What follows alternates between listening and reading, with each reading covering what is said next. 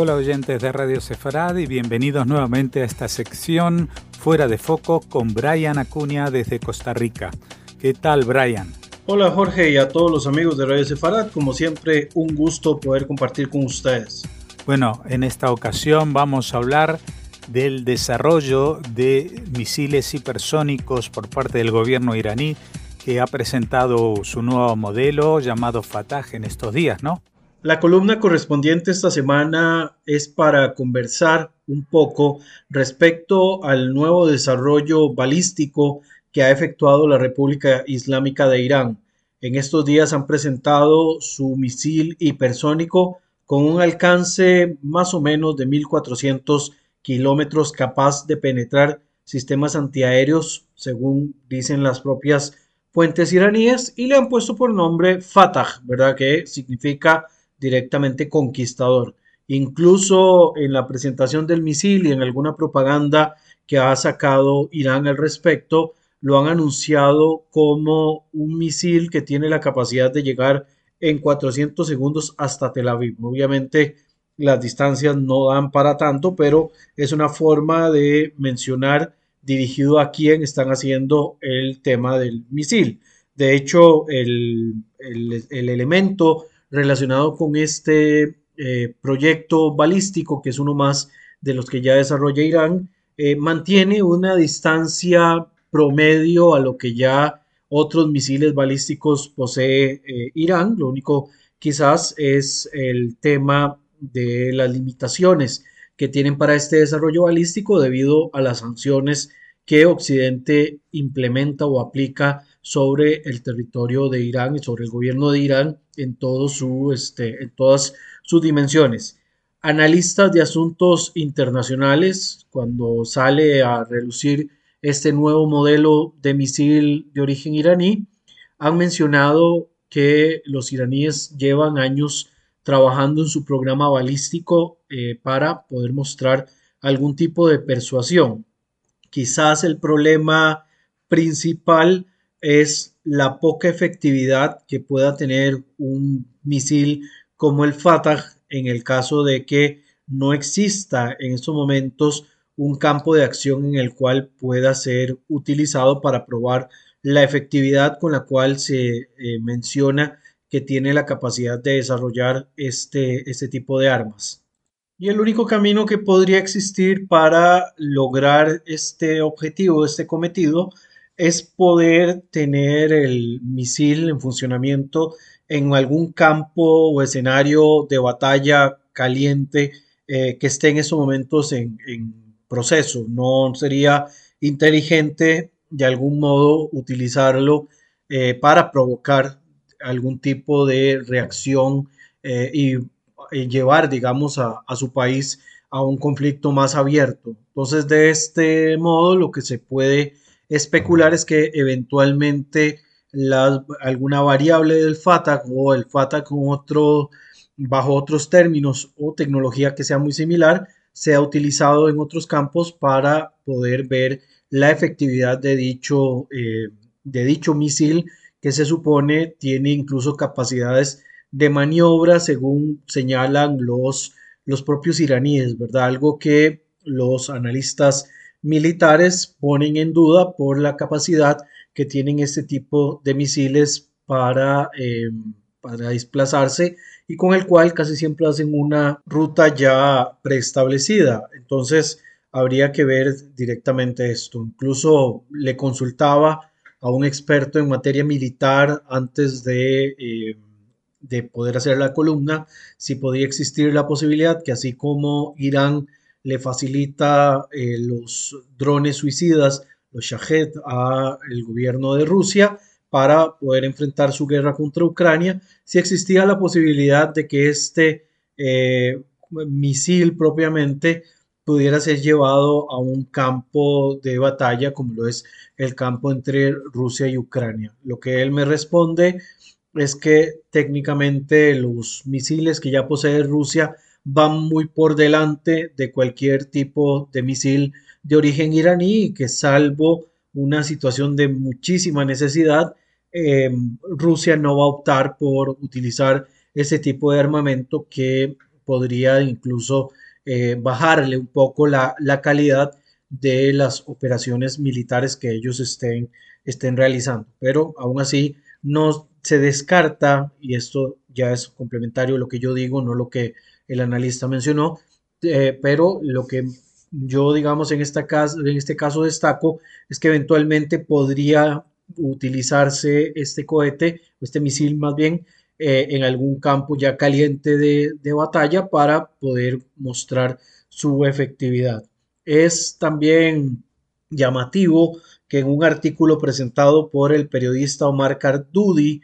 para el diario El Confidencial de México, él realiza varios análisis y menciona varios aspectos a considerar en cuanto al desarrollo de este misil de origen iraní y las repercusiones que esto pueda eventualmente generar. Eh, por un lado, menciona, por ejemplo, que no hay videos ni tampoco imágenes del misil en acción, ni tampoco se ven pruebas del misil. Lo único que se han mostrado son fotografías del misil, ¿verdad? Presentado hacia el público, eh, pero hasta el momento no hay ningún video eh, demostrativo como para generar algún tipo de disuasión ante los enemigos que Irán pueda tener en el, en el resto del Medio Oriente, marcando, por supuesto, principalmente al Estado de Israel dentro de estos enemigos eh, del régimen de Teherán. Por otro lado, también menciona, bueno, no tanto Cardudi, pero sí otros analistas mencionan de que Irán es muy dado en ocasiones a estar fanfarroneando con respecto al desarrollo de sus sistemas de armamento, ¿verdad? Algo bastante eh, importante y empiezan a enseñar a través de los diferentes canales oficiales el, el, desarrollo de algunas armas, ¿verdad? Que en ocasiones resultan ser un fiasco, por lo menos lo que se ve en la imagen, ¿verdad? Y, se convierten en el escarnio y objeto de burla a nivel internacional. Pero que sabemos que en cuanto a capacidad militar está por encima de países del mundo árabe, así como también eh, tienen una eh, capacidad operativa bastante importante y por esto también Irán ha mostrado eh, durante años tener una fuerza bastante significativa dentro de la región del Medio Oriente. Volviendo al planteamiento que hace Omar Cardudi en su artículo para el Confidencial, menciona que en este caso el misil Fatah hipersónico hecho por Irán es similar a otros eh, misiles que ya tienen eh, estados un poco más desarrollados. Mencionábamos ahora el caso de Rusia, ¿verdad? Donde ellos tienen el misil Kinjal, lo que se llama eh, directamente Daga, o que es la traducción del ruso tal y como se llama, o también el caso chino, que ellos tienen los DF-41, eh, lo que lleva, digamos, a demostrar lo que se mencionaba anteriormente, de que viendo la calidad del tipo de misil que ha desarrollado en este caso Irán, a pesar de que ellos hablan de que pueden maniobrarlo, que pueden hacerle ciertas variaciones o incluso ser, eh, no, no ser detectados por radares, en realidad viendo el tipo de desarrollo balístico que tiene Irán, posiblemente no se aleje mucho de estos dos modelos, ¿verdad? Que son modelos eh, ya establecidos y utilizados en, campos operativos, principalmente el Ginjal, ¿verdad? Que ya ha sido usado incluso en la guerra de, Rusia contra Ucrania. Eh, y como, digamos, decía inicialmente, eh, por las características que tiene, la cuestión de la maniobrabilidad no es tan flexible, no es tan alta,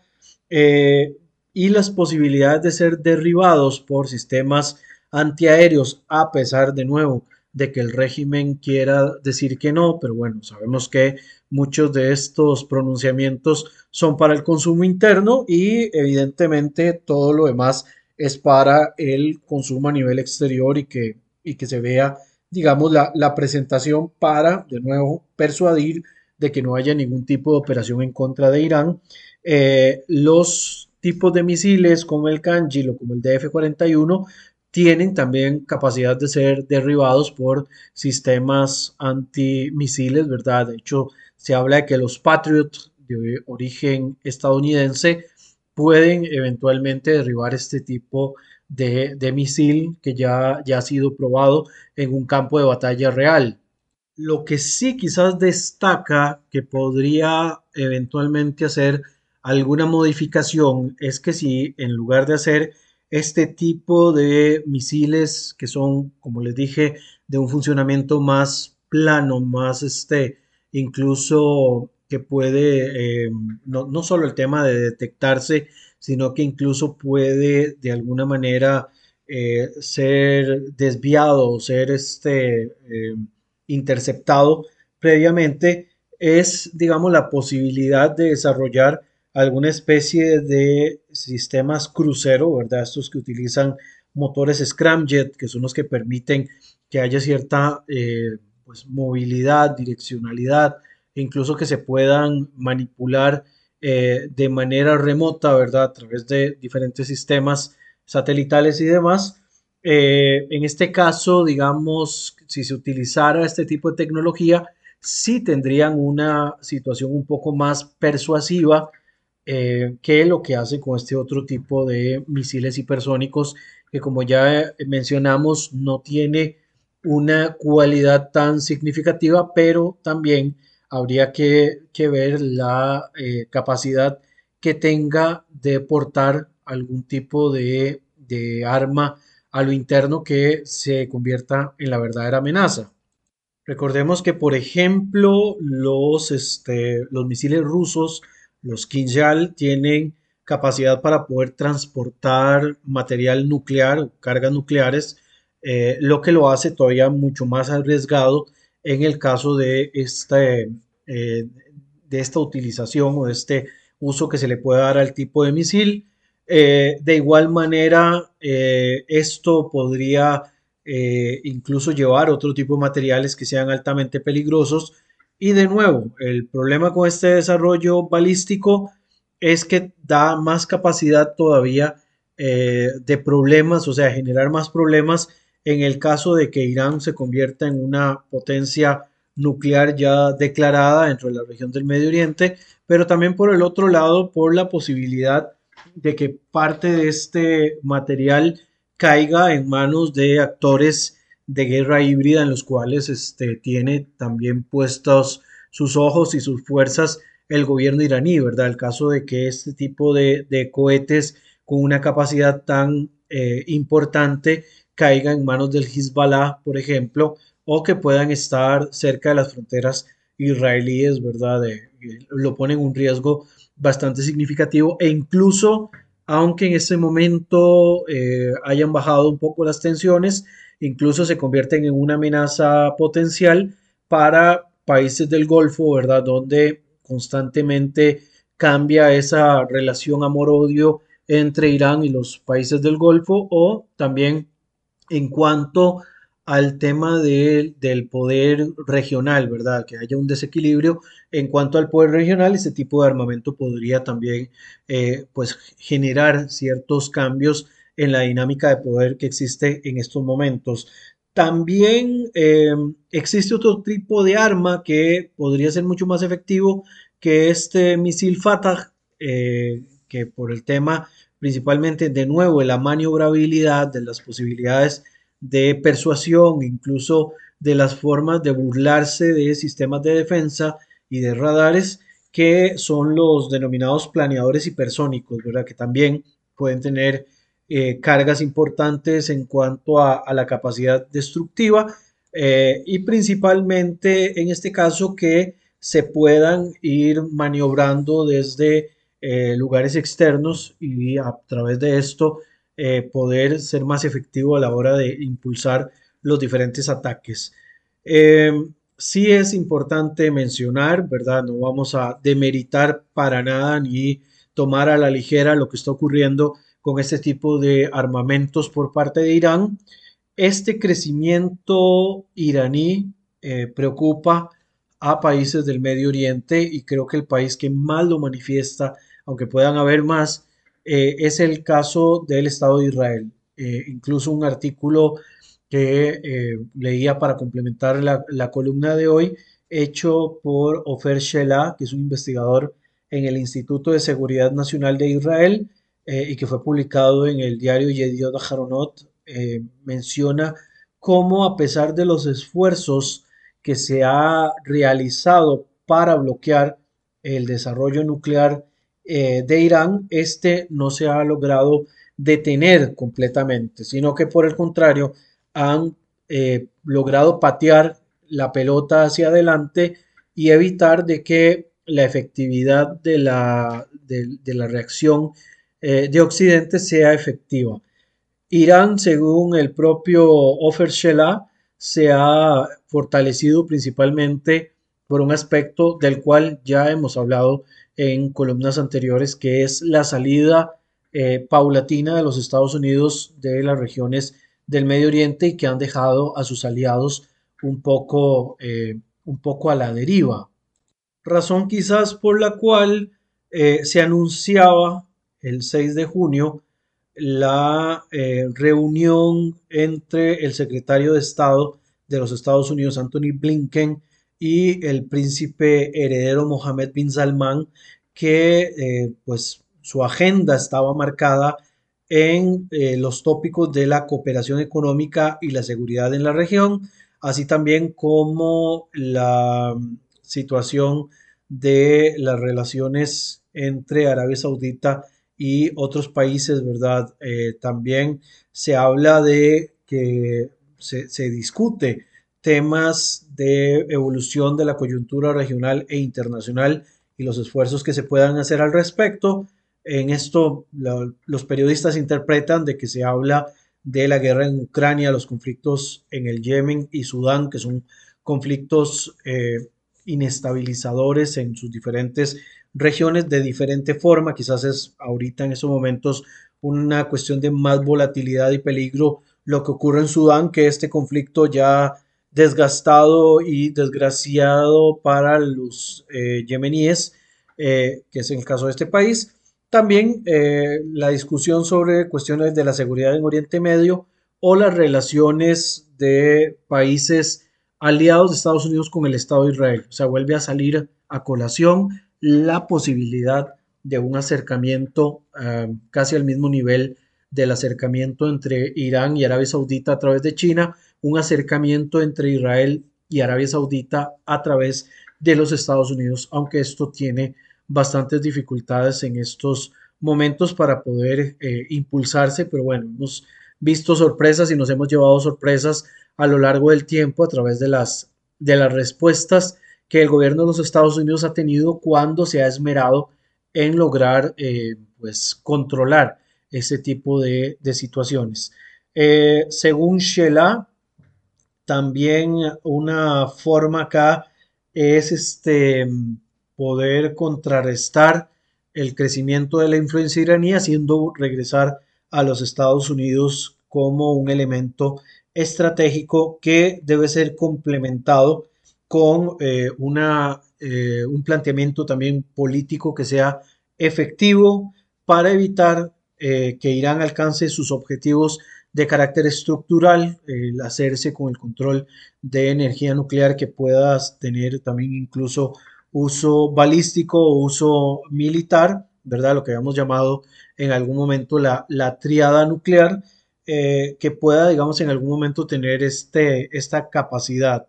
aunque evidentemente esto de la triada nuclear todavía le quedan pasos por cumplir en el caso iraní, pero eh, va encaminado, ¿verdad? Porque su idea es poder eh, lograr este, esta capacidad persuasoria bastante, bastante significativa. También eh, Shelah en algún momento habla de que Irán ha logrado fortalecerse en el Medio Oriente debido, bueno, como ya lo dije, a la salida de los Estados Unidos de la zona, eh, los países árabes, por su parte, han intentado contrarrestar de manera diplomática este crecimiento del poder de Irán dentro de, dentro de las regiones del Medio Oriente. Eh, lo han intentado a través de una contraofensiva diplomática con otras fuerzas hegemónicas eh, en la región, e incluso también intentar, digamos, conversar, como ya lo han hecho otros países, con líderes globales, como es el caso de China o Rusia, para poder calmar un poco las aguas tal y como están, ¿verdad? De esa manera se llega a ejecutar y a desarrollar el acuerdo entre el gobierno de Riyadh y el acuerdo y el gobierno de Teherán por medio de, del impulso que China les dio, ¿verdad? En estos aspectos, pues ha sido efectivo para los intereses del mundo árabe porque han logrado persuadir un poco a Irán de dejarlos en paz y no ponerlos en riesgo. Eh, y esto también nos lleva a entender de que no existe en estos momentos la posibilidad de una acción de carácter militar que evite cualquier este, espacio para que el, el, desastre no se nos vea, digamos, venir en toda la región. Incluso también en este aspecto no sería suficiente y llevaría a la zona a una escalada total que en estos momentos ningún país quiere jugarse la chance de poder llegar a este, a este tipo de niveles. Como decía eh, hace un momento, es esencial sin ninguna duda el regreso de los Estados Unidos a la ecuación del Medio Oriente eh, a través quizás de un cambio paradigmático en la propia política que esté desarrollando para evitar así eh, que Irán alcance sus objetivos militares y también sus, sus, objetivos de hegemonía en la región del Medio Oriente. Los países árabes, por su parte, no van a perder la atención respecto al peligro que representa el régimen de Teherán hacia ellos, pero como tienen alternativas por medio de este tipo de alianzas que logran forjar a través de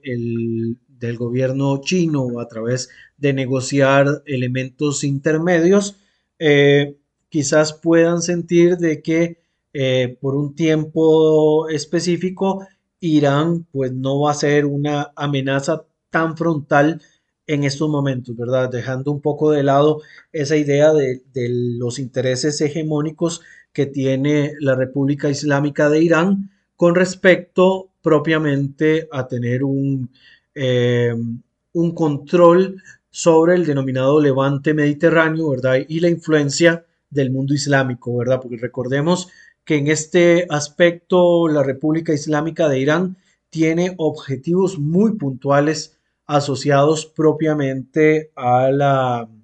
a la situación de hegemonía eh, territorial y regional, por lo tanto todo logro que vaya impulsando en ese, en ese camino eh, posiblemente los lleve más hacia, hacia ese objetivo. Un país que lo tiene claro con respecto a esta situación de Irán es el caso de Israel, ¿verdad? Por eso también la política exterior de Israel se concentra en acercarse eh, a los países árabes que tengan algún poder disuasorio o que tengan algún tipo de control sobre grandes capitales y sobre eh, la influencia de carácter político y militar. Pensemos que en este caso no es necesario de que los países árabes tengan eh,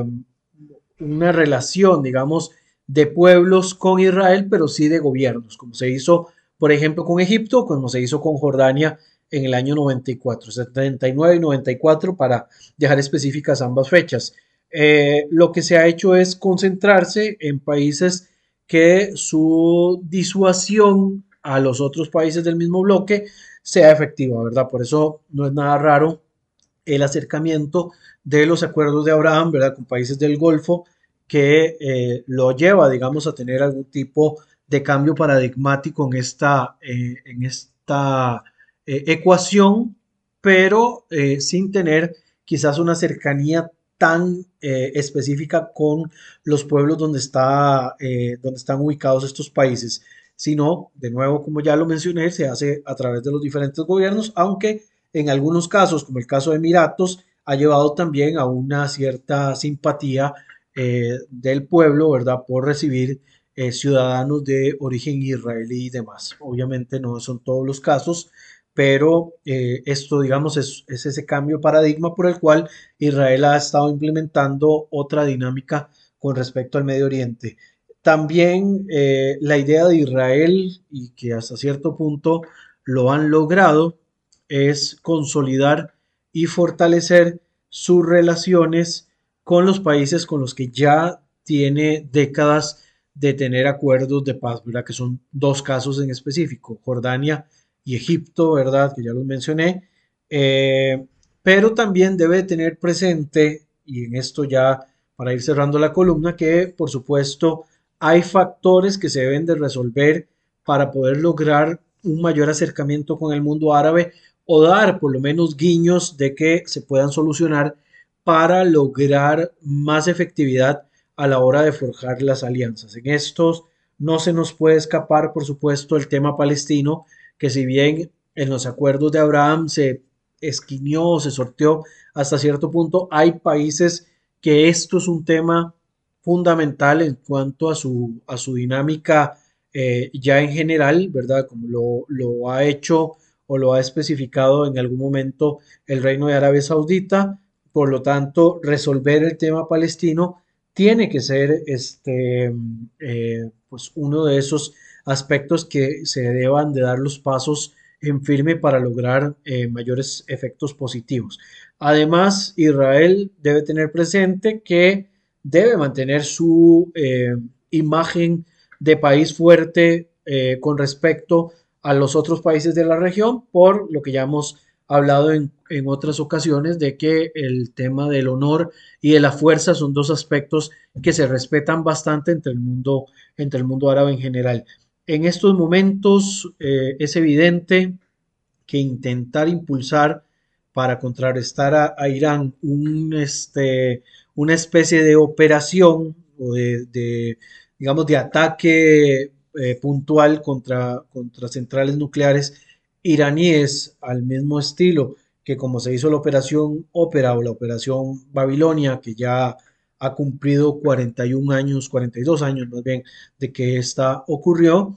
no es posible llegar al mismo nivel en estos momentos y por esa razón cualquier estrategia que Israel implemente debe ser integral y funcional y debe también de involucrar a otros países eh, hegemónicos principalmente y también países de la región para que el, efecto sea mucho más este, directo, para que se logren eh, objetivos de manera más puntual y no, digamos, ponerse en riesgo de caer en un conflicto de características que hasta este momento no han escalado más allá de las eh, de los discursos y demás. Sí debo dejar en claro que soy de los que considera, esto la posición más personal que tengo, eh, de que Israel no se va a tomar a la ligera y no se debe tomar a la ligera eh, las amenazas provenientes del gobierno de Teherán y que en definitiva cuando el río suena, piedras trae, en este caso podríamos decir que cuando el río del belicismo suena,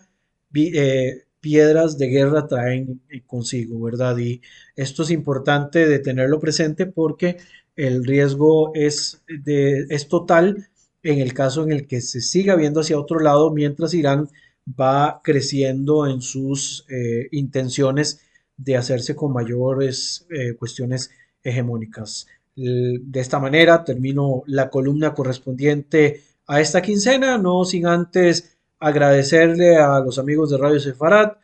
por eh, brindarme el espacio, eh, también a ustedes por escucharme cada dos semanas en estos análisis y les envío mi cordial saludo desde San José, Costa Rica, esperando como siempre que todos estén muy bien. Nos escuchamos en un par de semanas. Chao. Muchas gracias, como siempre, Brian Acuña, por habernos presentado este enfoque de la realidad en Oriente Medio y esperamos volver a contar contigo dentro de dos semanas.